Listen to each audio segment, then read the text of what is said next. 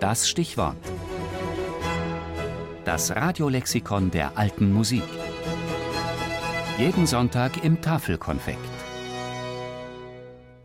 Lissabon, portugiesisch Lisboa, Musikmetropole und Hauptstadt Portugals.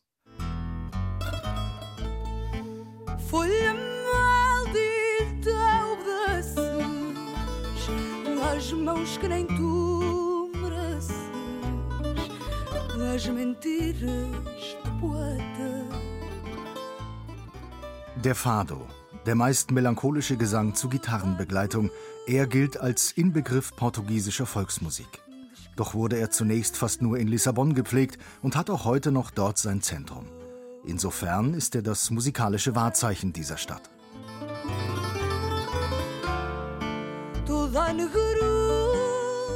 Allerdings erst seit dem frühen 19. Jahrhundert, als sich der Fado aus afrikanischen und brasilianischen, spanischen und portugiesischen Elementen in Lissabon zum Typus profilierte, aus einer Vielfalt von Einflüssen, die mit der geografischen Lage der Stadt zu tun hat. Lissabon liegt im äußersten Westen der Iberischen Halbinsel an der Mündung des Flusses Teju in den Atlantik. Es ist eine Hafenstadt, ein Tor zur Welt. In der Antike hieß es Olisipo. Phönizisch und römisch ist seine Vergangenheit. 715 wurde es dann von den Arabern, 1140 von Alfonso I. von Portugal erobert. Um 1149 begann der Bau der monumentalen Kathedrale Se Patriarcal. Zwei der Kapellmeister schrieben mit Lissabon Musikgeschichte.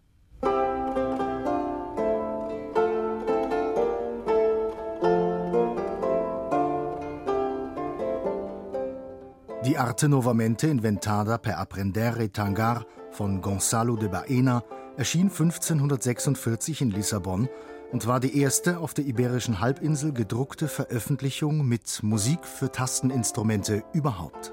1620 folgten von Manuel Rodrigues Coelho die Flores de Música para o Instrumento de Tecla e Arpa, veröffentlicht von der aus Flandern stammenden Druckerfamilie Krasbeck, die ab 1597 in Lissabon ansässig war.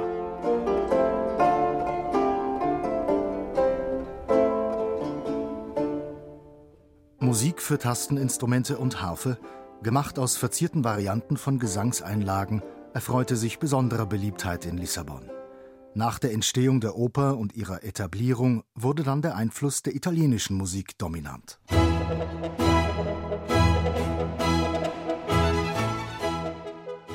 (1719) kam der Neapolitaner Domenico Scarlatti für ein Jahrzehnt als Hofkapellmeister nach Lissabon.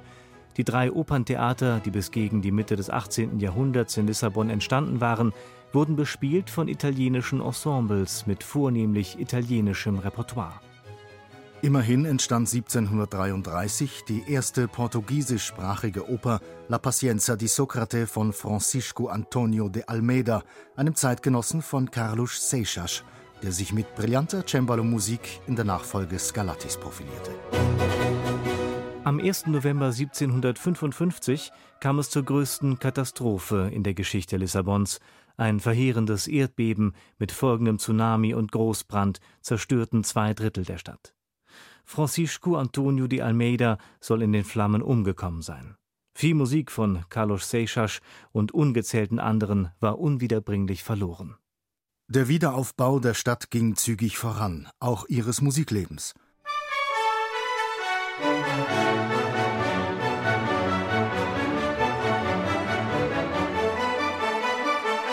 Musik 1793 wurde das repräsentative, bis heute existierende Teatro São Carlo eröffnet, 1835 das erste Konservatorium. Die Gründung von Orchestern und Konzertgesellschaften folgten. Der Weg zur reichen, vielfältigen modernen Musikkultur des heutigen Lissabon war gewiesen. Musik